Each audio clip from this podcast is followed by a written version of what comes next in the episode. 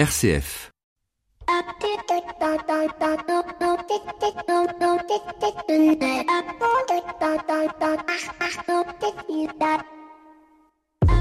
Bonjour à toutes et à tous. Cette semaine, j'aurais pu vous évoquer les élections américaines ou le combat pour ou contre l'ouverture des librairies.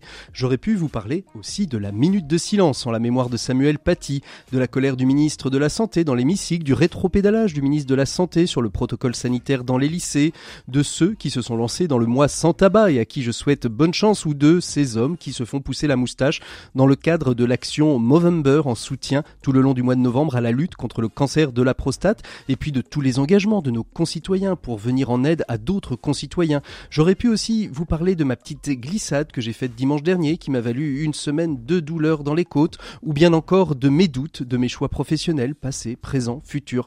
Mais de toutes ces cogitations, j'en suis arrivé à cette conclusion qui foudroie et paralyse le monde entier, des hommes et des femmes qui le composent, aux gouvernances politiques, économiques et sociales. C'est la prise de conscience de la capacité de pouvoir être maître de la date du terme de cette épidémie et dire quand ce sera la fin, à moins de décider d'euthanasier le monde parce qu'il souffre trop et que l'on ne supporte pas de vivre dans l'incertitude et de ne savoir, comme disait l'évangéliste, ni le jour ni l'heure. Contrairement à l'écho des solutions qui lui commence tous les samedis à 12h pour terminer à 12h58, bienvenue dans l'écho des solutions. L'écho des solutions. Patrick Longchamp. Voilà, je suis très très heureux de vous retrouver comme tous les samedis midi. Et en ce samedi de confinement, nous allons euh, à notre manière prendre le large puisque c'est vers le vent des globes que nous allons euh, nous en aller euh, ce week-end. Et j'aurais aimé être avec vous sur les pontons des Sables d'Olonne mais bien évidemment le confinement nous en empêche et nous allons recevoir autour de ce micro Fabrice Audescent, journaliste qui a coécrit un ouvrage assez extraordinaire qui s'appelle Ainsi naquit le vent des vous en saurez peut-être un petit peu plus dans le dossier de l'écho des solutions. Nos 7 minutes pour changer le monde resteront dans la même thématique puisque nous partirons avec Jean-Marc Potvin, le fondateur d'Entourage, découvrir un projet à destination des personnes précaires, à savoir 80 jours de course, 80 CV, 80 emplois et un bateau, le Linked Out, et qui a pour skipper Thomas Ruyant que nous avions découvert il y a 4 ans avec un autre projet caritatif autour du projet Imagine de Frédéric Bedos. Et puis bien évidemment, tous nos chroniqueurs sont là, Maxime Dupont, Pierre Collignon, Antonin Amado, qui interviendront tout au long de cette émission. Mais comme toutes les semaines, on commence avec notre invité écho. Il s'agit aujourd'hui de Patrick Révrard, qui est président de la Fédération des agents généraux d'assurance et avec qui nous allons évoquer la place que peuvent tenir justement ces agents d'assurance dans une crise épidémique comme celle du coronavirus, épidémie inédite. L'invité écho Patrick Longchamp. Nous sommes avec Patrick Évrard, président de la Fédération des agents généraux d'assurance. Bonjour Patrick Évrard. Bonjour. Merci beaucoup d'être avec nous. Alors avec vous, on va évoquer aujourd'hui euh, la place que peuvent tenir dans cette crise euh, sanitaire qu'on traverse, un hein, deuxième, euh, deuxième confinement, la place que peuvent tenir les agents généraux d'assurance. Aujourd'hui, les agents d'assurance dans une crise sanitaire comme celle-ci, quel est leur quel est leur rôle? Qu'est-ce qu'ils peuvent tenir comme rôle? Comment peuvent-ils accompagner aussi bien les particuliers que les entreprises? C'est de leur apporter d'abord beaucoup d'expertise, mais aussi de les rassurer. Cette crise, elle a une conséquence non négligeable en termes de morale. Mmh Cette crise, elle atteint le moral des gens. Elle, les plonge un peu dans l'angoisse, dans l'incertitude, des fois même dans le désespoir. Et lorsque arrive le désespoir, arrive souvent la colère. Et il est important d'avoir des, professionnels qui sont capables de, rassurer la population et, d'expliquer ce que l'on peut faire. L'assurance, a joué également un rôle fondamental puisqu'elle a distribué plus de 3 milliards 500 millions d'euros euh, à l'économie euh, en participant fortement euh, au fonds de garantie de l'État et au fonds de solidarité de l'État. Et ça, c'est important. Les assureurs également ont pris plusieurs mesures afin qu'aucune entreprise en France ne soit ne voit son contrat être résilié parce que euh, ils ne peuvent pas payer ou autre. Donc on a décalé les plans de recouvrement. Euh, on a pris également en charge euh, au niveau santé, au niveau prévoyance, euh, les arrêts de maladie euh, des personnels qui devaient garder des enfants, alors que d'habitude ce n'est pas garanti. Donc l'assurance a joué son rôle et un rôle important euh, pour euh, un rôle de solidarité dans cette crise bien bien difficile à gérer. Quand une crise comme ça arrive, il ne sert à rien de prendre des mesures pour toute la population. Il sert de prendre des mesures. Il faut cibler. Il faut cibler. Il faut cibler, et on le sait très bien, ceux qui ont le plus souffert pendant cette crise, ce sont les professionnels qui ont été obligés de fermer. Je pense aux commerces de proximité en particulier. D'ailleurs, ces mêmes commerces qui aujourd'hui encore ferment. Mmh. Et donc euh, des commerces qu'il faut accompagner. Euh, la, la, la, la, CPME, euh, lors du premier confinement, avait beaucoup milité pour la déclaration par l'État d'une catastrophe sanitaire, comme il y a une déclaration de, de catastrophe naturel. Ça aurait été, euh, ça aurait été possible, c'est encore possible que on puisse décréter euh, cette forme, c'est-à-dire qu'en gros, euh, il y a une forme de réassurance, c'est-à-dire que on va passer au-dessus des assurances pour pouvoir justement répondre à une question assurantielle très très ciblée sur des problématiques. J'aurais j'aurais aimé pouvoir vous répondre. Oui. J'aurais aimé pouvoir vous répondre que c'était possible, mais non, ça ne l'est pas. Euh, il faut savoir que le fonds de catastrophe naturelle qui existe en France depuis plusieurs dizaines d'années, euh, aujourd'hui est, lui-même mis à mal par une répétition euh, et vous le voyez bien partout, euh, une, répétition quasiment systématique d'événements naturels assez graves. On l'a encore vu récemment dans le sud-ouest. Euh, la perte subie par les entreprises françaises euh, en deux mois de confinement est proche de 60 milliards d'euros. Mmh. C'est quelque chose qui est quasiment impossible à couvrir financièrement. En plus, je tiens à préciser qu'il n'y avait pas de garantie de perte d'exploitation qui existait, sans dommage, qui existait en France. En France, on sait garantir la perte d'exploitation suite à un incendie, suite à des dégâts des eaux, mais il n'y a pas d'assurance perte d'exploitation sans dommage. C'est absolument impossible, cette garantie n'existait pas. Et elle existe désormais alors? Alors non, elle n'existe toujours pas. Elle n'existe toujours pas parce que les choses sont très très difficiles à, monter parce que ça coûte bien évidemment beaucoup d'argent. Actuellement, ce qui se passe, c'est que l'État a demandé à, dans un groupe de travail à plusieurs acteurs de, de l'économie et du monde politique de réfléchir à la création d'un fonds de catastrophe sanitaire, voyez-vous, ça revient un peu à votre question de tout à l'heure, et euh, ce groupe de travail euh, a donné euh, les, certaines conclusions au gouvernement qui se propose, je pense, de prendre une loi pour le début de l'année 2021. Mais ne nous trompons pas et, ne faisons rêver personne. Il n'y aura pas de perte. pas de garantir 100% de la perte subis euh, par, par les clients professionnels. comment est-ce que les, agents se sont adaptés, j'ai presque envie de dire en temps réel, à cette, à cette crise? Les agents généraux, ce sont, des, ce sont des professionnels de proximité qui ont beaucoup d'agilité.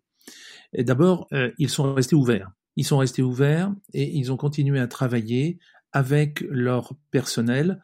Alors, à guichet fermé pour le premier confinement, mais aujourd'hui, nous sommes intégralement ouverts puisque nous sommes équipés de masques, de protection, enfin, vous connaissez cela très bien. Et aujourd'hui, on est prêt à, aider euh, tous les gens qui viennent chez nous. Comment on s'est adapté? Eh bien, écoutez, on a essayé de faire en sorte d'expliquer aux gens ce pourquoi ils étaient garantis, ce pourquoi ils ne l'étaient pas. On leur a expliqué, on leur a expliqué avec précision pourquoi on ne pouvait pas garantir la perte d'exploitation des professionnels. Ceux qui ont vraiment souffert en France, ce sont les professionnels qui n'ont pas pu ouvrir. Là, on a une vraie problématique. Les salariés, rappelons-le, ont bénéficié de la mesure du chômage partiel, qui, qui, qui est quand même une mesure assez extraordinaire, d'ailleurs un peu hein, unique en Europe. Il faut saluer cette, cette, mesure prise par le gouvernement, c'est un effort de solidarité de l'intégralité du pays, et ça, et ça, et ça c'est fondamental. Donc euh, nous, les agents généraux, on s'est concentré avant toute chose auprès des professionnels pour les rassurer, pour les aider, pour leur donner des conseils. Alors, euh, pour, pour terminer, euh, Patrick Évrard, euh, quels enseignements vous tirez de cette crise épidémique? Ah, alors ça, c'est la question piège. D'abord, je crois qu'il faut avoir énormément d'humilité.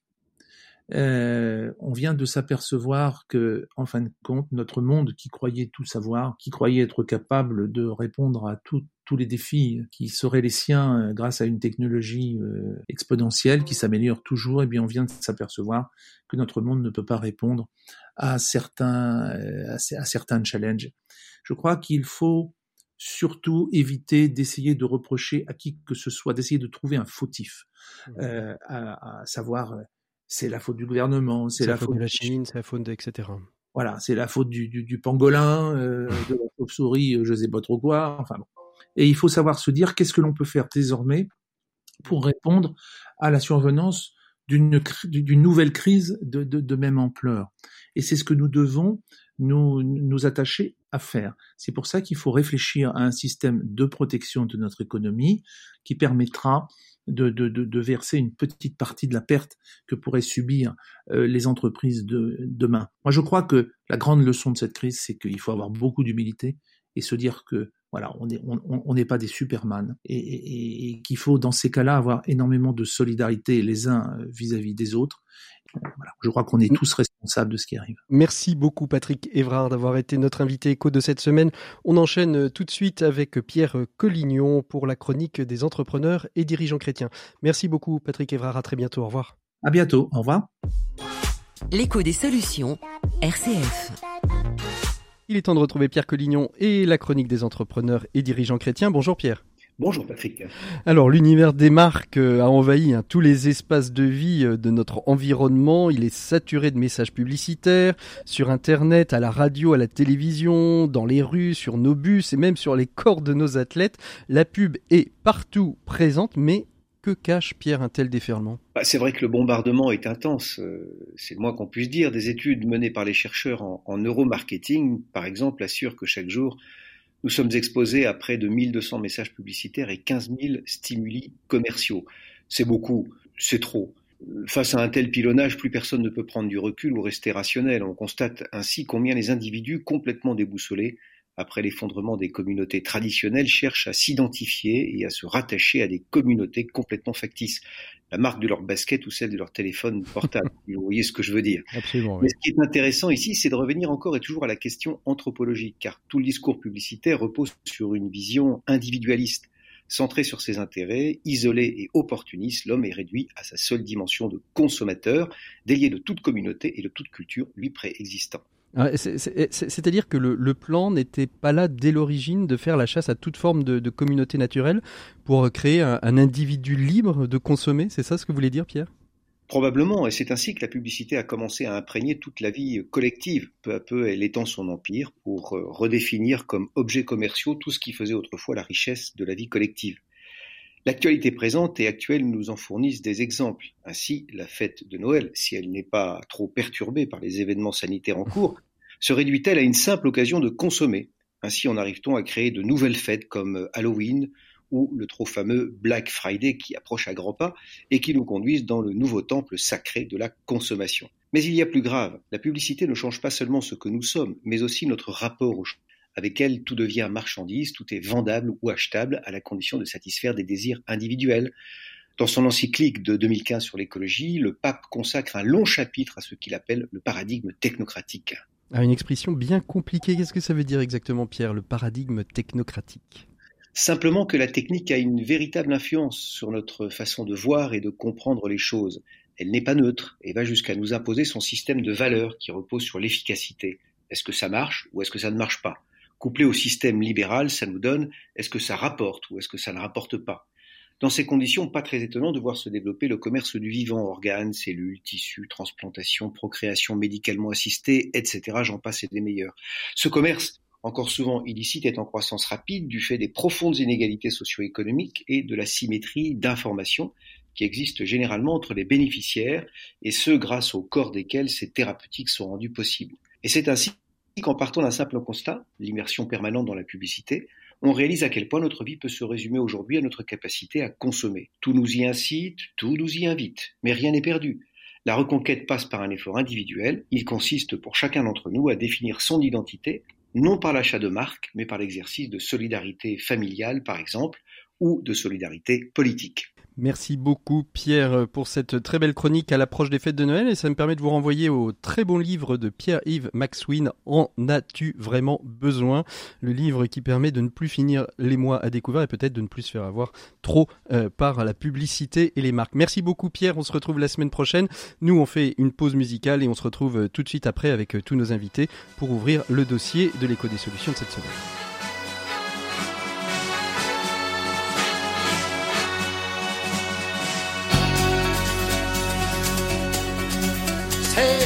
Fameux trois Martin comme un oiseau. Iseo, Santiano, 18 400 tonneaux. Je suis fier d'y être matelot.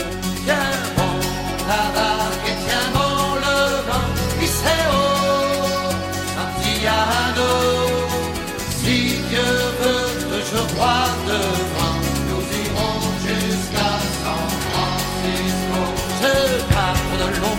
mois en laissant Margot, Iseo, Santiano.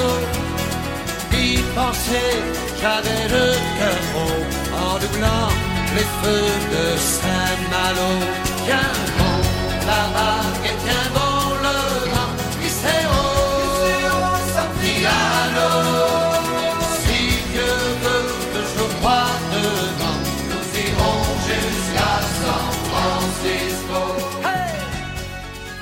Santillano sur RCF, Hugo Frey. On retrouve tout de suite notre invité Fabrice Audescent pour l'écho des solutions et on parle du vent des globes. L'écho des solutions. Patrick Longchamp.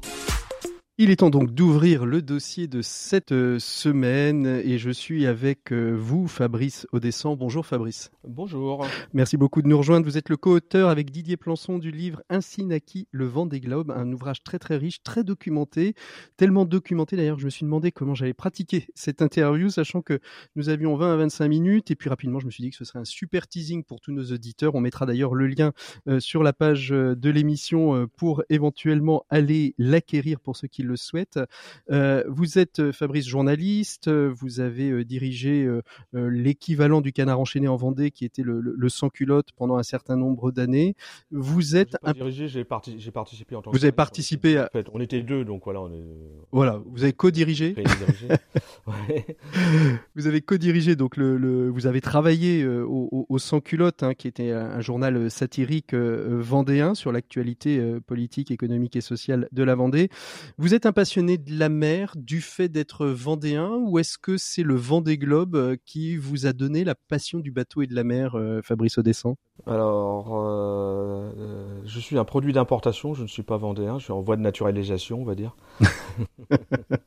Mais bon, ça fait une, une bonne quinzaine d'années que je suis installé ici. euh, euh, je suis plus passionné par tout ce qui est océanique que par le voile en lui-même. Je pratique un tout petit peu euh, avec des amis hôtes, mais je me souviens en tout cas avoir découvert moi le Vendée Globe dans l'émission Thalassa, hein, première édition en 89.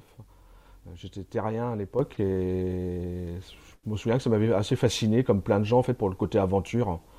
Euh, et non pour le côté technique ou de la voile, euh, mais c'est pour le côté de ces, de ces gens qui partaient tout seuls sur un bateau, aller faire le tour du monde. quoi. C'est Mhm. assez fascinant. Assez fascinant et, et on verra d'ailleurs euh, peut-être euh, pendant nos échanges la place que, que Thalassa euh, va tenir euh, euh, dans, euh, dans ses premiers Vendée Globe. Vous vous êtes euh, concentré euh, sur, le, sur les premières années hein, dans cet ouvrage, Ainsi naquit le Vendée Globe. C'est vraiment les premières années du Vendée Globe, enfin dire les, les deux, trois premières éditions, les deux premières majoritairement. Euh, pourquoi y a- Vous aviez ce sentiment qu'on faisait une mauvaise place à Philippe Gentot et que petit à petit on essayait de peut-être gommer euh, cette idée originelle qui vient de lui et de quelques, quelques personnes? C'est-à-dire que l'idée originale, elle vient pas que de lui, elle vient de plusieurs navigateurs, dont Titouan Lamazou, qui était le premier vainqueur du Vendée Globe, et d'autres, ils étaient cinq ou six. hein. Et ils, ils disputaient à l'époque euh, ce qu'ils appelaient le Bug Challenge.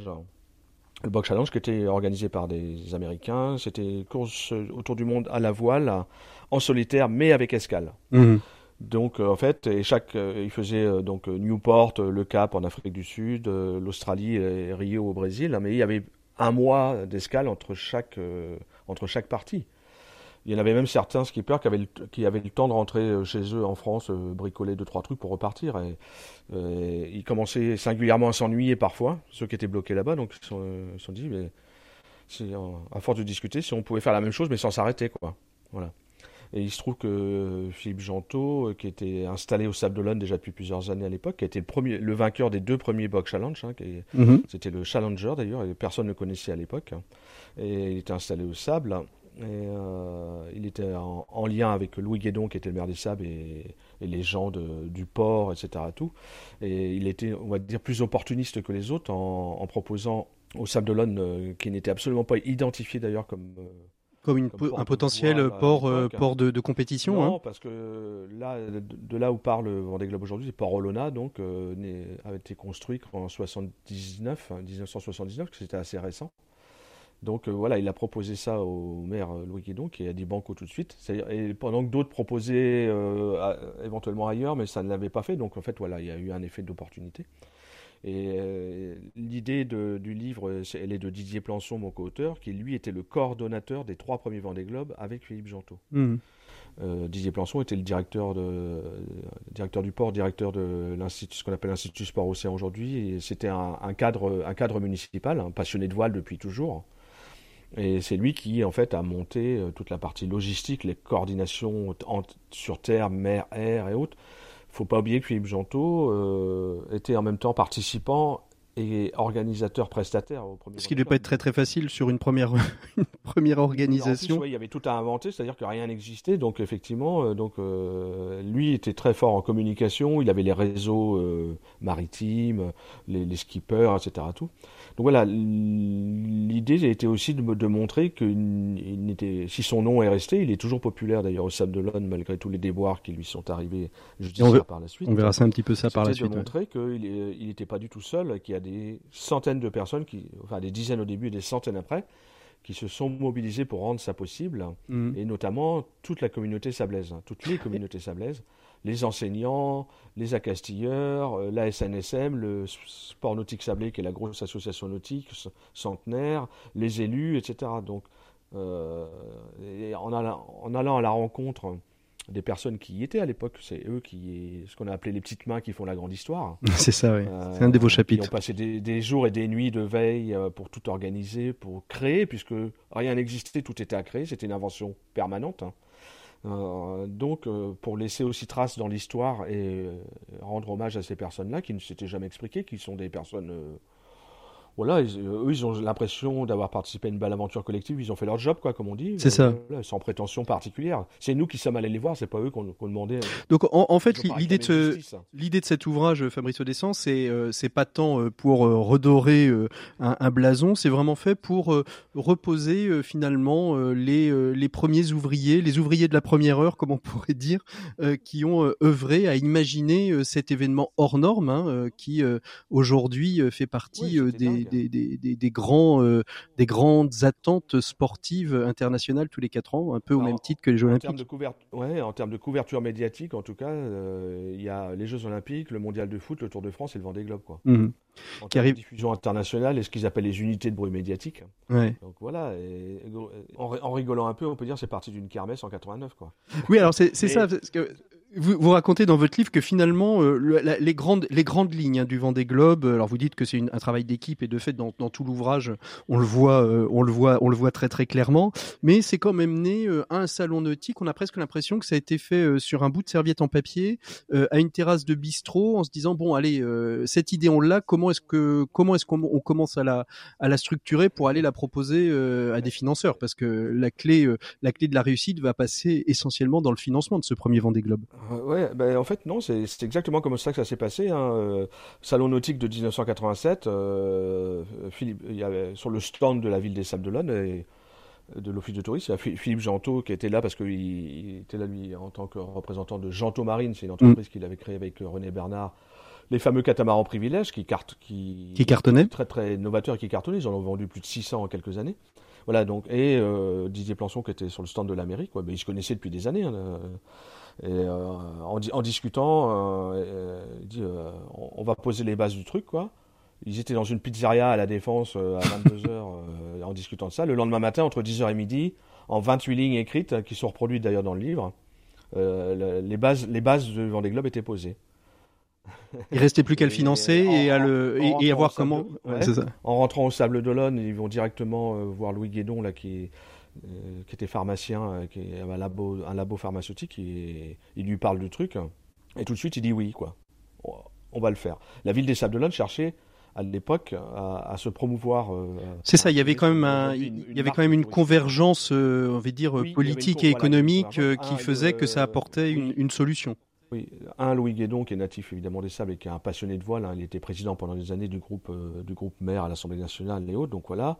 Et deux, effectivement, une opportunité euh, de créer un événement nautique qui permettait de parler de l'image de la ville. À l'époque, les Sables d'Olonne, au salon nautique, personne connaissait quoi. Mmh. Euh, les gens, voilà, Brest était identifié, La Rochelle, mais les Sables d'Olonne, pas du tout quoi. Mmh. Donc c'était une sorte de convergence effectivement d'intérêt à la fois pour la voile et aussi l'intérêt de développement de de la cité. Et c'est parti comme ça, quoi. Et ben après, go, quoi. Et c'est là que ça a commencé à. à matcher Ou à être compliqué Ils ont commencé à se rendre compte de la, des problèmes, enfin, de, la montagne de problèmes qu'il qui, qui y avait à résoudre. Mhm. Alors, ce qui est très intéressant. En termes d'organisation, de, sécurité, il n'y avait aucun point de repère en France. Euh, sur un, sur un événement de, de ce type-là. Alors ce qui est très très intéressant, c'est qu'il y a, y a un côté un petit peu euh, loup solitaire, euh, alors pas, pas des équipes, hein, mais un petit peu loup solitaire dans euh, euh, dans le, le, microsystème euh, qu'est la navigation et les compétitions à voile, en se disant bon, on, va en faire euh, un truc unique, on va pas rentrer dans les compétitions mondiales, et, d'où le, le nom de challenge, hein, puisque le, premier point de départ, justement pour un petit peu lancer les choses, parce que si, j'ai bien compris votre ouvrage, ça s'enlisait un petit peu, ils ont dit bon bah le meilleur moyen pour lancer les choses, c'est que nous, les, fondateurs, Titon Lamazou, Philippe Gentot et et, sort, on lance un défi en disant euh, rendez-vous tel jour, telle heure à tel endroit. Ça, c'était l'idée de Didier Plançon pour contourner un problème. Effectivement, le contexte de l'époque était très défavorable sur les courses, en tout cas au large. Puisque, sans rentrer dans les détails, mais c'est un, peu, raconté dans le livre, il y a eu un certain nombre d'incidents de, disparition et de, de mort et de sauvetage euh, les années précédentes le Vendée Globe. Et à l'époque, le ministre de la Mer, c'était Ronan Le Pinsec, le breton. Et euh, les marines portugaises et espagnoles en avaient un peu leur claque d'aller, entre guillemets, euh, aller à la rescousse de, de, de, bobos, parce qu'ils étaient considérés, ce qu'on appelle aujourd'hui des bobos, des, des plaisanciers de luxe, alors qu'ils ne sont pas du tout de luxe. C'est des marins, c'est des sportifs. Donc voilà, donc il y, avait, il y avait vraiment des contextes euh, très très défavorables qui faisaient que à la fois la Fédération française de voile et euh, le ministère euh, freinaient des cas de fer. Quoi. Mhm. À l'idée d'organiser ce qu'ils appelleraient une compétition. Donc euh, pour contourner le truc, c'est effectivement Philippe Gentot a lancé un défi, le challenge en anglais, donc le défi. venez me rejoindre tel jour au Sable d'Olonne et on fait le tour du monde et on va voir qui est le meilleur. Quoi. Mhm. et ça a permis en fait d'embrayer directement sur une organisation qui était une course. Euh, qui était inédite pour les marins, puisque euh, d'abord euh, ils étaient très très bien accueillis, ils étaient pris en charge, chouchoutés. les 13 bateaux étaient réunis au même endroit au port, alors que les autres courses anglo-saxonnes, hein, c'était pas du tout populaire, c'était entre le gentleman de Yacht Club. Et quand ils revenaient de, pardon, du Box Challenge, ils arrivaient à Newport aux États-Unis, parmi les autres bateaux il y avait euh, une petite fanfare euh, qui jouait du clairon, un, coup à boire au clubhouse et puis au revoir dans 4 ans quoi. C'est ça. Alors justement, euh, qu'est-ce qu'apporte au-delà de l'idée originelle et originelle et originale de, ce petit club de marins euh, euh, autour de, Philippe Gentot Qu'est-ce que justement Philippe Gentot va apporter d'original? Quelles vont être les, forces qui, qui l'amènent dans la balance Philippe Gentot pour cette course et qui va en faire ce qu'elle est aujourd'hui, c'est-à-dire avec un ADN très spécifique par rapport aux autres courses? Eh ben, L'idée, lui, il a été stupéfait parce qu'en fait, à l'époque, euh, la voile n'était pas forcément populaire plus que ça, encore moins la course au large. Et en fait, quand il a gagné son premier box challenge en 82, hein, le deuxième en 86, ben, il est revenu, euh, il est revenu euh, en, convoiturage en quelque sorte à son port d'attache qui était les Sables d'Olonne. Et là, il arrive au Sable d'Olonne et il est stupéfait. Il y a 40 000 personnes qui l'attendent et qui l'applaudissent. Il faut savoir pour les personnes qui ne connaissent pas que la configuration de Port-Olona est très particulière parce qu'il y a un chenal de quasiment 3 km hmm. qui, est, euh, qui, rentre dans les sables jusqu'à leur port d'attache et, et, des deux côtés on peut se positionner pour euh, regarder les bateaux et il y, a une, il y a une forme, ça fait comme un théâtre antique naturel on va dire et ce jour-là, personne n'a jamais vécu ça. Il y a 40 000 personnes qui l'applaudissent. quoi. Hmm. Et, au-delà de la ferveur populaire qu'il ressent, au-delà de la ferveur populaire qu'il ressent, ce qui, ce qui, il, va, il va voir aussi euh, toute, la, toute la potentialité d'en faire un événement populaire? Alors je, moi, je n'étais pas à sa place. Hein, puis, euh, et dans les témoignages que vous avez euh, pu... C'est quelqu'un qui a de l'intuition et, qui a eu beaucoup d'entre-gens de, communication, une, force, du caractère, de la volonté, de, assez créatif. Et je pense pas que si on lui pose la question, euh, est-ce que vous savez que ça deviendrait ça aujourd'hui, il aurait dit non. D'ailleurs, l'idée à l'origine était d'en faire un, pas forcément de perpétuer les choses. Et euh, plusieurs témoignages dans le livre montrent notamment, il y a eu beaucoup de réunions après d'organisation à la sous-préfecture des Sables notamment. Et euh, j'ai interrogé le celui qui était à l'époque secrétaire général de la préfecture, mmh. Didier Plançon était là aussi. Il est ressorti d'une de ces réunions en les regardant et disant bah, Je ne pensais pas que ça impliquerait tout ça. Quoi. Il, était stupéfait de voir les proportions que prenait euh, l'idée qu'il avait euh, matérialisée avec tous les services préfecture maritime, gendarmerie, les pompiers, etc. Tout. voilà, il, était lui-même stupéfait de l'ampleur que ça prenait. Mmh. et, euh, et, pourtant, grosso modo, en fait, c'était un pari. Voilà, au salon nautique, on va, on, va créer euh, ce qui s'appelait le, Globe Challenge à l'époque. Et euh, voilà, on, invite, on invite les potes et puis on fait le tour du monde et que le meilleur gagne. quoi. C'est ça, au départ ça devait être juste une course entre potes qui est devenue une des courses. Les... Un, événement ultra, ultra populaire. Ultra populaire, très, professionnel et international. Dès la première édition. Hein. Mais alors, ultra, populaire, c'est justement là-dessus que, que, je voulais vous amener, c'est qu'en fait, dès le départ, ce, Vendée Globe, ce Globe Challenge qui va devenir très rapidement euh, euh, le Vendée Globe Challenge quand le, Conseil général euh, interviendra dans, le financement, est un événement populaire. C'est une volonté posée de base ou, quelque part c'était, ça s'est fait naturellement parce que justement on allait, il y avait cette idée aussi de Philippe Gentot de vouloir chouchouter les, navigateurs, de pouvoir les qu'ils arrivent trois semaines avant, qu'ils puissent préparer leur bateau, qu'on soit au cœur de ville. Mm. Alors non, je pense euh, que quand on organise quelque chose, pour une première fois en tout cas, j'imagine qu'on soupçonne jamais l'écho que ça peut euh, rencontrer. Euh, l'idée, c'était vraiment d'organiser cette fameuse course dont il rêvait depuis des années entre skippers. La, partie populaire était totalement imprévisible, mhm. même s'il avait quelques éléments parce qu'il a été accueilli deux fois par 40, 50 40 000 personnes, etc. Mais après, c'est pas c'est pas du tout prévisible ça, parce que mhm. il a pas de à mon sens, il n'y avait pas de calcul là-dessus. Et en fait, ça s'est créé naturellement parce, euh, par, le. Il y avait une énorme défiance à l'époque, notamment des médiatiques, hein, des médias parisiens ou les médias spécialisés, euh, comme Voiles et Voiliers et autres, euh, qui disent Qu'est-ce que c'est que ça Petit Sablé, là, ils, n'arriveront jamais à organiser un truc comme ça, quoi. Hmm. Alors au, au, fil du temps, ils se sont rendus compte que, bah, si, ça allait le faire et que la course allait réellement avoir lieu. La date avait été fixée et, et puis une fois que la date était fixée, c'était bon, quoi. Alors, la, grosse problématique, ça a été de boucler le budget, bien évidemment. À quel moment, justement, le, le, Conseil général, le Globe Challenge, hein, puisque c'est son nom originel pendant, on va dire, quelques mois, jusqu'à l'arrivée. Euh, il y a eu d'autres noms envisagés, mais en tout cas, c'était Globe. Sur tous les, les documents d'époque, c'est Globe Challenge. Globe Challenge et, il devient Vendée Globe à quel moment Quand Philippe de Villiers l'impose finalement, disant euh, bah, euh, nous on finance si ça s'appelle Vendée? Ouais, euh, quelques semaines avant le départ, parce que historiquement, donc la ville, c'est la, ville des Sables qui est le, prescripteur, le partenaire principal, l'organisateur, on va dire. à l'époque, Philippe Gentot était sponsorisé par le Crédit Agricole, hein, il y avait depuis des années d'ailleurs. Mhm mais le Crédit Agricole n'a pas voulu organiser la course parce que qui dit organiser en termes de responsabilité euh, juridique notamment, c'était énorme. Donc euh, Philippe Gentot avait vu, énorme avec 20 millions, 20 millions de francs de l'époque euh, de budget. Et, en fait, ils n'arrivent pas à trouver de budget. Quoi. On est en il, y a plusieurs réunions de crise et d'urgence. On est en juillet 89. il y a toujours quasiment pas de budget. Il y a la ville, il y a la ville des Sables, le département qui a mis un petit peu, pas de partenaires privés. Mm. Ils sont complètement à la ramasse.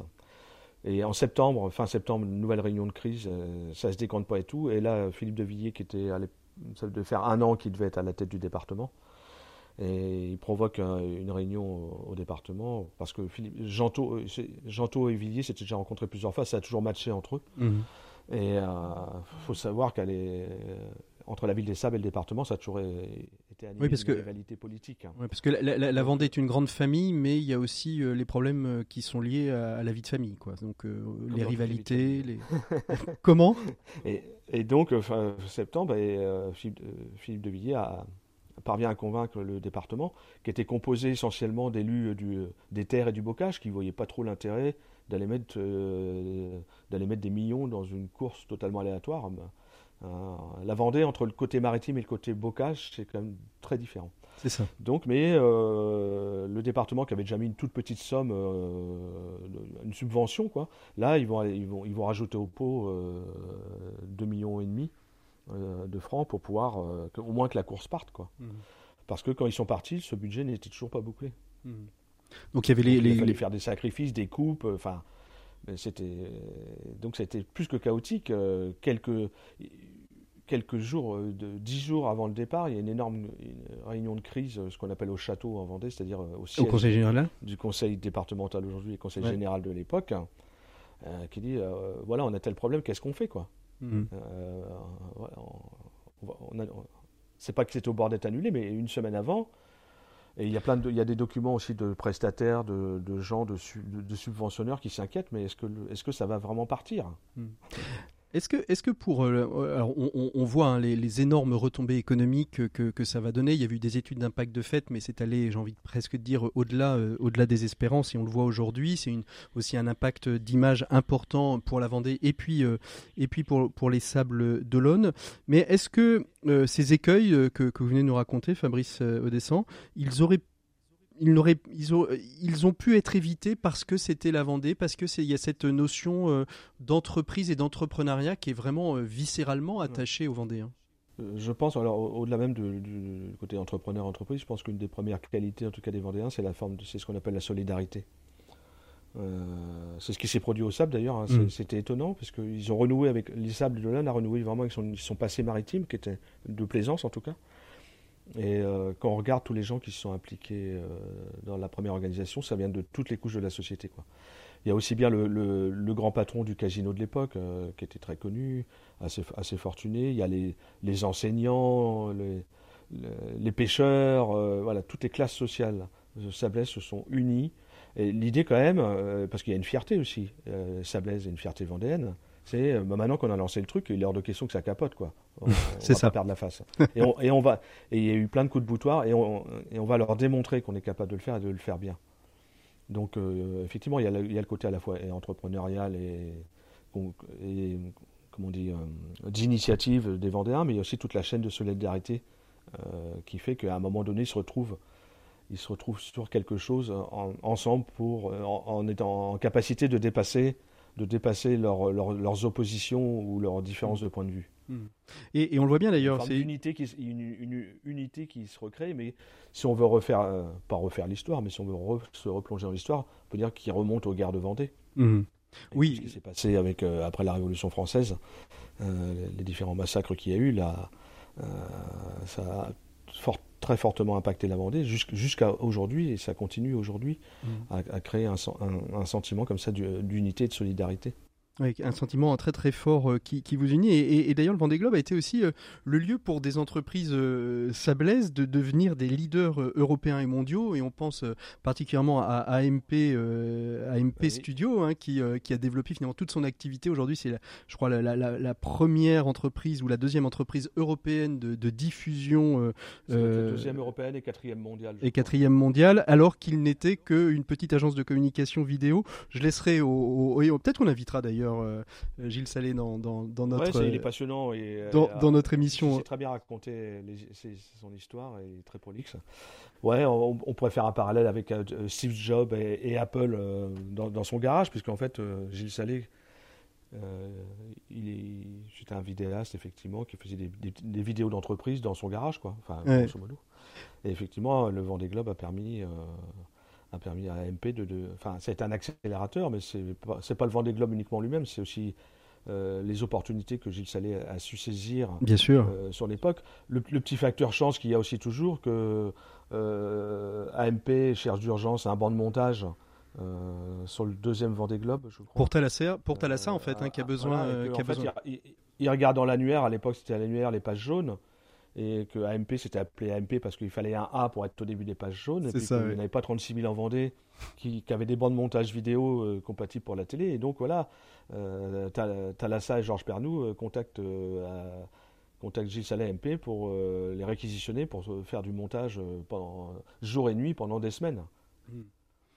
Et après, il y a la rencontre avec Michel Drucker aussi, puisque Michel Drucker a des attaches familiales, notamment locales. Au sable, oui au sable et puis eh ben, après euh, et puis il y a la qualité du travail aussi euh, d'AMP hein, qui je crois que je crois que c'est les exigences euh, de Georges Pernou et de Thalassa la qualité du travail est évidente donc Georges Pernou qui, est, qui, est, qui est assez stupéfait par justement cette qualité de travail rendu. Après, il, il, pense à MP pour d'autres réalisations ailleurs quand il, y avait, quand il y avait des besoins. Et puis ça en trouve des portes euh, sur d'autres. Voilà, il y a un réseau qui s'ouvre. Hmm un, énorme réseau qui s'ouvre. On, arrive tranquillement au terme de cet échange, mais c'est très bien qu'on ne dise pas tout comme ça. Ça va dire, ça va permettre aux, ah bah auditeurs d'aller euh, d'aller acheter aller acheter cet ouvrage. Euh, le Vendée Globe a, a, quasiment un peu plus de 30 ans. Hein. On fête pas les 30 ans cette année, mais euh, c'était en 2019, 89-2019, 31 ans. L'idée originale et originale pour vous, elle est toujours présente dans, dans ces éditions successives du Vendée Globe depuis ce que Philippe Gentot et ses équipes ont, insufflé, ont posé euh, comme base je, euh, de mon point de vue, moi j'étais pas là lors des premières éditions, mais en tout cas, mm. oui, de mon point de vue, l'idée de base est toujours la même un, bateau, un skipper, tout du monde, sans escale, sans assistance. Et dans l'esprit Il y a de la technologie qui est venue, euh, on va dire, renforcer les choses. je voulais faire passer le message que ce livre n'est pas un livre du tout passéiste, dans le sens où c'était mieux maintenant. pas du tout. C'est juste pour que ça laisse trace dans l'histoire. Un témoignage, hein, c'est un témoignage à un moment donné. Et euh, donc, effectivement, il y a beaucoup de choses qui ont changé, mais les règles ne les ont pas changées. Après, on peut discuter qu'est-ce que c'est qu'une assistance, pas une assistance avec les nouvelles technologies ou autres, mais bon. Déjà, à l'époque, il y avait déjà, il y a toujours eu dans le Vendée Globe la volonté que ce soit populaire, donc accès gratuit pour tout le monde, par exemple, mhm. pour le village. C'est pour ça que la SAEM Vendée, ou le département majoritaire, a toujours refusé de vendre la course parce qu'il y avait pas mal de, il y a eu pas mal de propositions d'achat de la course. Hein. On peut le comprendre, hein, euh, c'est une manne économique euh, importante. Donc il y a hein. plusieurs catégories de skippers, ce qui était déjà le cas en 89. Il y a ceux qui sont hyper affûtés, qui jouent la gagne. Euh, les, on va dire, les intermédiaires qui sont en embuscade au cas où ça se passe mal pour ceux qui, sont plus, qui ont des bateaux plus récents, plus performants et autres. Et les derniers dont l'objectif est... le défi Simplement de faire le, faire le tour. Hmm. On retrouve ça aujourd'hui. ces trois catégories, c'est quelque chose à, comment dire, euh, c'est quelque chose à, euh, laquelle tiennent beaucoup, les, tiennent beaucoup les organisateurs, parce que c'est ce qui rend la course populaire aussi. Mais... Un exemple tout bête, hein, et Michel Desjoyaux, euh, à l'époque, en, en, 2000, quand Michel Desjoyaux gagne, eh ben, en fait, il a été fort, fort marié et fort contrit, puisqu'il a fait une très très belle course. Il gagne sur le fil face à, à la petite anglaise, c'est Hélène MacArthur. Mm. Je dis petite, pas par le talent, mais par parce qu'elle doit faire 1,50 C'est ça. Et, euh, une des plus grandes skippeuses qu'on ait eues. En fait, la, même année, c'est l'image de Bertrand de Broc qui se recoule la langue. Mm. Oui, c'est vrai, exactement. Pourtant, comme a dit le docteur Shaw, le médecin de la course, c'est pas grand-chose, c'est trois points de suture et tout, mais il a fait ça en, mm. direct, c'est filmé, enfin c'est filmé et tout. Voilà. Et finalement, le, le vainqueur, bah, il est beaucoup moins connu que quand on parle du Vendée Bah ouais, le mec qui s'est recousu la langue, quoi. Hmm. Et puis on a eu Di Benedetto. ce qui rend euh, populaire la course, c'est ça. C'est pas les Formule 1 et, la performance, même si évidemment c'est admiratif, c'est tout ce qui va se passer autour. Et, ce qui est extraordinaire, c'est ceux qui arrivent en dernier, même si on ne dit pas qu'ils arrivent en dernier. Euh, tous ceux qui arrivent sont des vainqueurs, selon hmm. le skipper. Mais en fait, vous aurez toujours 30 000, 40 000 personnes qui vont attendre le dernier. C'est ça. Et c'est ça qui en fait une, fête euh, populaire une, une et, un événement sportif complètement euh, inédit. Euh, parce que quand le premier du marathon est arrivé, très souvent le stade est vide et c'est pas le cas au Sable d'Olonne. Merci beaucoup Fabrice Odescent. Votre livre Ainsi naquit le Vendée Globe est disponible aux éditions Tout Azimut. J'ai mis le lien sur la page de l'émission sur rcf.fr. On nous, nous, on va tout de suite continuer avec nos experts pour continuer l'écho des solutions. Merci beaucoup et puis à très bientôt et bon, euh, bon Vendée Globe euh, malgré euh, les conditions. Et eh oui, merci beaucoup à vous. Au revoir. À bientôt. Au revoir. L'écho des solutions. Les experts. Et ils sont deux, ils sont experts, c'est normal, c'est le temps de la chronique de nos experts dans l'écho des solutions et je les salue tous les deux. Il s'agit de Maxime Dupont et d'Antonin Amado. Bonjour à tous les deux. Bonjour Patrick. Bonjour Patrick, bonjour à tous. Alors rapidement Maxime, de quoi vous nous parlez euh, cette semaine et vous Antonin? Alors, euh, bonjour tristesse. La vie euh, au temps du Covid dans l'entreprise, dans ce deuxième confinement, est beaucoup plus triste. Ah là là. Et vous, et vous Antonin? Moi, je ne vais pas parler du Covid, je vais parler d'une initiative assez jolie dans le Tarn-et-Garonne pour éviter la récidive pour des ex-détenus. Ah là là, dans le Tarn-et-Garonne, on bouffait du curé, dit la chanson. Alors, on va commencer avec vous. Vous êtes euh, rédacteur en chef des actualités sociales hebdomadaires, euh, Antonin Amado. Alors, cette semaine, Antonin, vous, vous, avez choisi de mettre en lumière, vous venez de nous le dire, un programme expérimental contre la récidive situé dans le Tarn-et-Garonne pourquoi? Oui, c'est ça. Hein oui, c'est un projet porté par le service pénitentiaire d'insertion et de probation, le SPIP, et l'unité départementale du Tarn-et-Garonne. Le dispositif qui doit être expérimenté pendant un an euh, prévoit un accompagnement individuel et collectif des personnes placées sous main de justice, ainsi que la sensibilisation des structures de l'insertion par l'activité économique. Vous le savez, Patrick, une insertion professionnelle ratée ou le manque de loisirs licites mmh. peuvent faire basculer un ex-détenu dans la récidive. C'est pour éviter cela que le département du Tarn-et-Garonne va proposer aux personnes suivies par l'administration pénitentiaire un programme d'accompagnement de huit semaines basé sur des activités à dimension éducative et citoyenne. Il s'agit de travailler sur l'employabilité de ces personnes, car pour pouvoir s'insérer ou se réinsérer professionnellement, il faut avant tout que ces anciens condamnés régularisent leur situation administrative, récupèrent une bonne hygiène de vie, sachent évoluer en équipe et surtout respectent des horaires. Ce dispositif, porté par l'association InStep, prévoit des temps individuels dédiés à la construction du projet professionnel, mais aussi des échanges collectifs consacrés aux jeux coopératifs ou à des activités sportives et culturelles, lors desquelles le vivre ensemble et la communication sont travaillés. Le maître mot de ce programme, c'est la souplesse. Les personnes à qui s'adresse ce programme peuvent entrer et sortir tout au long du parcours. La durée de ce programme peut aussi varier d'une personne à l'autre, car si certaines n'ont besoin que de quatre semaines, d'autres pourront bénéficier de cet accompagnement pendant trois mois. alors l'autre volet de ce partenariat, Antonin, c'est bien la sensibilisation des acteurs du réseau de l'insertion par l'activité économique. Oui, le service pénitentiaire d'insertion et de probation et l'unité départementale qui est chargée du sujet se sont engagés à intervenir auprès de ces structures afin de mieux accompagner ce public si particulier qui peut parfois de l'extérieur effrayer. Il s'agit de faire tomber certaines représentations et inquiétudes euh, par rapport à la prise en charge de ces ex-détenus, pour la plupart très jeunes. Pour mémoire, 55% d'entre eux ont moins de 36 ans. L'INSTEP, l'association qui porte le projet, s'est aussi engagée à rester en lien avec les employeurs pour effectuer un suivi et s'assurer que l'adaptation se passe au mieux à la fin de cette année, un bilan d'évaluation euh, sera mené. Cette expérience devrait durer un an. Si elle est probante, elle pourrait alors se généraliser dans le département, voire même, pourquoi pas, essaimer dans d'autres territoires de l'Hexagone. Et puis il existe déjà quelques, quelques autres endroits comme permis de construire à Nantes qui fait aussi un travail de lutte contre la récidive. Merci beaucoup Antonin, on se retrouve dans un mois. Il est temps de retrouver euh, Maxime Dupont. Alors vous allez nous parler de, bah, cette tristesse, de ce côté morose hein, que l'on peut vivre aujourd'hui dans l'entreprise, Maxime. Oui Patrick, vous le sentez comme moi, ce deuxième confinement que nous redoutions, qui est arrivé et vécu dans le monde de l'entreprise d'une manière beaucoup plus sombre que le premier. Alors c'est vrai, comment expliquer ça Maxime? Il y a bien sûr d'abord la répétition, la perte de la nouveauté, la fin de l'inédit. Le premier confinement était tellement inattendu, tellement nouveau pour tous qu'une forme de sidération nous avait relativement préservés, malgré la violence des situations médicales et personnelles de beaucoup. Il y a ensuite la gravité confirmée de la situation économique, dont on connaît maintenant les risques explosifs d'accroissement massif des faillites et du chômage. Il y a aussi, il faut le dire, la période de l'année. Nous n'allons pas cette fois-ci vers les beaux jours et les longues journées, bien au contraire, et cela joue.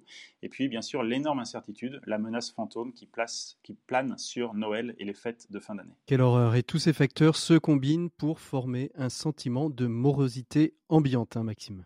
Oui, et ce qui ajoute à la noirceur du tableau est que cette gravité n'est pas contrebalancée, comme lors du premier confinement, par ce sentiment de responsabilité partagée, cette certitude que tout cela a été fait pour sauver des vies. Alors, quels sont les signes de ce retournement spectaculaire, Maxime? Merci. On, regarde un peu autour de nous. Nous nous protégeons beaucoup plus des mauvaises nouvelles, du flot des statistiques quotidiennes d'hospitalisation, par exemple. Nous avons perdu ce rituel des applaudissements de 20 heures, alors que sur le front des soignants, sur le front, les soignants sont au moins autant à la bataille qu'au printemps. Le télétravail n'est plus universel. Les exemples sont très nombreux d'entreprises qui ont pris leur distance avec les recommandations gouvernementales pour faire venir leurs salariés sur site un peu, je caricature, mais c'est un peu comme si la fraude au télétravail avait remplacé la fraude au chômage partiel. Et puis, euh, nous n'entendons aucune campagne de communication massive des grandes entreprises sur leurs actions de solidarité. Nous préférons fermer certains rayons de magasins dans une course inédite au moins 10 ans qui aura des conséquences économiques et sociales, c'est sûr. Et puis, dernier exemple, regardons les chiffres de téléchargement de l'application Stop Covid, qui, comme un vaccin, ne peut fonctionner que s'il est général. Ce matin, on était toujours à moins de 8 millions de personnes en France. Alors, qu'est-ce que cela nous dit, Maxime, exactement? Eh bien tout se passe un peu comme ce qui était valable et légitime pour les autres ne l'était pas pour soi. Comme l'impression qu'on est revenu à une conception de l'intérêt général qui est surtout la somme des intérêts particuliers. Cela s'explique pour plein de raisons, absolument incontestables, mais entretient ce sentiment de tristesse ambiante dont on voit mal comment il pourrait s'alléger dans les semaines qui viennent. puis s'il ne fallait garder, garder qu'un symptôme pour résumer à quel point ce deuxième confinement est beaucoup plus dur et beaucoup plus triste que le premier, ce serait le flot des blagues. Vous vous souvenez le, le nombre de blagues sur le confinement que chacun recevait et envoyait? Eh bien, comparez-le au silence poli actuel de nos fils de discussion. Bonjour tristesse, vraiment. Merci beaucoup Maxime. On se retrouve la semaine prochaine pour une autre chronique. Nous l'espérons euh, un petit peu plus euh, réjouissante hein, la, semaine prochaine Maxime. J'essaierai, promis. Allez. Et nous, on va euh, continuer tout de suite avec nos 7 minutes pour changer le monde. Aujourd'hui, eh bien, on est toujours dans cette thématique du vent des globes. Nous partons à la découverte d'un bateau, Linked Out. Comment permettre à des personnes sans réseau, en précarité, justement de pouvoir retrouver un emploi? Et c'est Jean-Marc Potvin, le cofondateur d'Entourage, qui nous en parle. 7 minutes pour changer le monde, l'écho des solutions. Jean-Marc Potvin, bonjour. Bonjour Patrick. Alors vous êtes euh, l'inventeur, l'initiateur, le fondateur d'Entourage, hein, cette application qui permet de sortir de l'isolement les SDF euh, et de l'isolement de proximité. Ils ont un besoin et ils peuvent trouver euh, des solutions à leurs besoins. Et vous êtes allé un petit peu plus loin en créant Out qui là va permettre aux personnes en, en, précarité ou en galère d'emploi de pouvoir retrouver un emploi très rapidement. Comment vous est venue cette idée de Linked Qui fait un pied de nez euh, au, réseau social, hein, LinkedIn. Voilà, donc LinkedOut, c'est le réseau des gens qui n'ont pas de réseau. En fait, on s'est rendu compte au sein d'entourage euh, et en accompagnant beaucoup de personnes en grande précarité qu'un certain nombre d'entre elles avaient des talents, de l'expérience, euh, de la motivation pour travailler. Mais quand on est seul et qu'on n'a pas de réseau, c'est quasi impossible aujourd'hui. Donc l'idée assez simple de LinkedOut, c'est que tout le monde, vous, moi, les auditeurs qui nous écoutent, tout le monde peut partager, offrir son propre réseau de connexion de gens euh, à ces personnes-là. Mmh. Voilà, donc l'idée c'est d'utiliser la puissance des réseaux sociaux pour mettre en valeur ces personnes, donc euh, des, personnes qui sont qui sortent de la grande exclusion, ou qui arrivent de loin, ou qui, euh, qui ont des parcours de vie compliqués, ou qui sortent de l'aide sociale à l'enfance, bah, de leur permettre de bénéficier d'une certaine exposition grâce au réseau que les gens vont leur offrir. Et donc partager les CV. Voilà. Alors si, on vous reçoit aujourd'hui, c'est parce qu'il y, a un petit, euh, une petite incise qu'on peut faire, euh, plus qu'une petite, d'ailleurs une grosse incise qu'on peut faire avec, euh, avec la, thématique du Vendée Globe, puisque vous avez réussi à convaincre des partenaires, des sponsors et un navigateur de courir sous les couleurs de Linked Out, hein, une grande voile bleue et, orange avec Thomas Ruyant qu'on avait suivi il y, a, il y, a, quelques, il y a quatre ans déjà autour du projet Imagine de Frédéric Bedos. Il repart pour un projet caritatif c'était une demande de sa part. Comment s'est faite cette rencontre avec Thomas Ruyant, euh, Jean-Marc Potvin? En fait, elle s'est faite en deux temps. Euh, Thomas était associé avec euh, Alexandre Fayeul, qui est le PDG d'Advance, et avec qui, depuis trois ans, il préparait un bateau dans le but de, enfin, un bateau qui est potentiellement, qui, peut gagner un Vendée Globe, donc un bateau toute nouvelle technologie. Et, et puis en fait, via Alexandre, en fait, Alexandre avait vraiment été pris un coup de cœur pour la cause de, de l'inclusion, pour Linked. Il y a pas mal de personnes dans son entreprise qui sont engagées à nos côtés. Et il nous a présenté Thomas. Et euh, chez Entourage, nous, toutes nos décisions, on les prend avec des personnes de la rue. C'est-à-dire que dans notre gouvernance, on a un comité de la rue. Mhm. Et en fait, au départ de la Jacques Vabre, euh, on a été voir au Havre euh, avec euh, l'équipe du comité de la rue d'Entourage, donc qui sont des gens qui vivent à la rue ou qui sont anciennement à la rue. Et on a déjeuné avec lui un, peu avant son départ de, de course. Hein. Et il y a eu vraiment un fit humain qui s'est passé entre Thomas et, euh, et, le comité de la rue d'entourage. Et en repartant, je, quelque part, je savais qu'on le ferait. Alors, ce qui est très très intéressant hein, dans, dans, le projet de, de ce bateau, c'est pas simplement euh, un bateau qui navigue pour gagner le, le vent des globes et faire euh, de la publicité et mettre en valeur Link Out. Vous avez organisé tout autour de, de, de ce bateau finalement presque un défi. L'idée, ce serait de trouver en 80 jours de course, puisque c'est à peu près la durée moyenne pour l'arrivée du premier ces temps-ci, de trouver 80 emplois, c'est ça? Alors voilà, donc on a une promotion qui, avec qui on a travaillé depuis euh, cet été, donc qui sont des personnes, euh, donc il y a 80 personnes qui sont toutes binomées avec un coach euh, bénévole, qui ont précisé leur projet professionnel et, et qu'on a mis sur la plateforme linkedout.fr et on challenge le grand public ainsi que les entreprises à faire en sorte que lorsque Thomas aura bouclé son tour du monde en 70 jours, je l'espère, euh, voire 60, euh, que les 80 personnes seront euh, effectivement en emploi. C'est un, un pari auquel on croit tous et on pense qu'avec la puissance de mobilisation du Vendée Globe, à la fois le grand public va avoir envie de partager les CV des candidats, et à la fois les entreprises vont avoir envie de rejoindre ce qu'on a appelé la course au changement, qui est donc une autre manière de, de voir le, le, rôle social de l'entreprise et son impact. Alors la, la, course, la course au changement, alors justement les, les particuliers, les entreprises peuvent s'engager, mais concrètement pendant cette course, qu'est-ce qui va se passer? Comment est-ce que moi euh, ou mon entreprise peut s'engager euh, demain euh, pour justement soutenir ce, ce, projet LinkedIn Out? On a plein de moyens. Déjà pour vous, vous pouvez partager le CV de, de quelqu'un qui vous a touché sur notre, avec, sur notre promotion sur vos réseaux et voir si euh, dans vos contacts, il n'y a pas des gens qui peuvent trouver du boulot. Votre entreprise, elle peut recruter un de nos candidats. Elle peut aussi devenir supporter euh, et, et, partenaire de la course au changement, auquel cas on va lui proposer un programme euh, dans lequel on va sens la sensibiliser à ce, aux problématiques de l'inclusion. Euh, on, et on va lui donner les clés quelque part pour savoir ce qu'il faut faire pour euh, peut-être agir sur, sur ce sujet-là.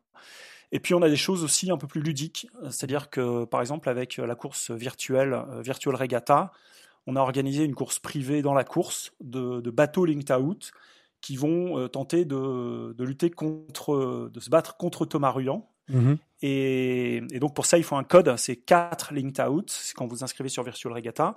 Et chaque fois que vous allez parcourir des 1000, il y a des entreprises sponsors qui vont donner, pour, pour 100 000 parcourus, je crois, c'est 1 euro qui est offert, euh, qui est donné à, à l'association Entourage, qui derrière nous permet, nous, d'accompagner ces candidats vers l'emploi.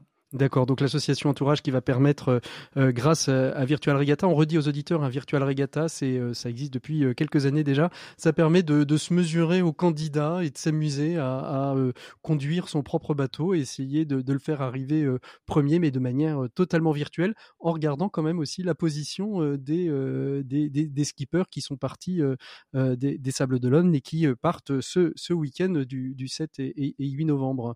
C'est quelqu'un d'engagé, Thomas Ruyant? C'est quelqu'un d'assez remarquable parce qu'il est, euh, il est entier, c'est un vrai sportif, hein, c'est un professionnel. Et euh, c'est quelqu'un qui est simple, qui est humble, qui est accessible et qui a surtout le sens du collectif. Et nous, c'est une des grandes valeurs qu'on apprécie, c'est-à-dire que Thomas, euh, il, met toujours en avant son équipe d'ailleurs quand il parle de son projet, et on sent une équipe très soudée autour de lui. Et Linked Out, c'est une histoire de collectif. Donc en fait, il y a un changement entre le 20e et le 21e siècle. On pense qu'on est passé du jeu, de l'individuel, au nous et au collectif. De même, on est passé de la performance au sens. Mmh. Ça, ça se voit dans les entreprises aujourd'hui. Et Thomas, c'est quelqu'un qui est collectif, qui est, euh, qui est sur, sur le sens, qui est attaché à ça. Et puis dernièrement, on est aussi passé d'un monde de consommateurs à des gens qui ont envie d'agir. Et ici, avec un projet comme Linked Out, euh, les gens peuvent agir, chacun peut agir en fait. On est tous éléments de la solution. Et en plus, je pense que c'est assez nouveau dans le monde de la voile parce que c'est la première fois qu'un bateau qui peut vraiment gagner, euh, qui, a, qui, a, toutes les capacités, au moins sur le papier, de, de gagner un Vendée Globe, euh, c'est la première fois que le, le sponsor s'efface pour véritablement donner le nom du bateau à une cause. On peut retrouver toutes vos infos sur le site internet euh, dédié, hein, linked, euh, euh, linkedout-vendeglobe.com et puis bien évidemment Virtual Regatta, vous vous inscrivez avec le code 4 linkedout si vous voulez participer et faire gagner de l'argent à l'association Entourage. Merci beaucoup Jean-Marc Potvin d'avoir été notre invité de ces 7 minutes pour changer le monde. Merci on fait une petite virgule et on se dit au revoir. À bientôt. L'écho des solutions, RCF. Voilà, il est temps de se quitter, de se dire au revoir. On se retrouve la semaine prochaine de 12h à 13h le samedi. On parlera de la vulnérabilité en entreprise, comment accompagner et lutter contre toute forme de vulnérabilité. C'est ce que nous verrons avec nos invités. D'ici là, portez-vous bien. Vous pouvez réécouter l'émission sur rcf.fr ou sur toutes les autres plateformes de podcast. Bon week-end à vous, à très bientôt. Au revoir.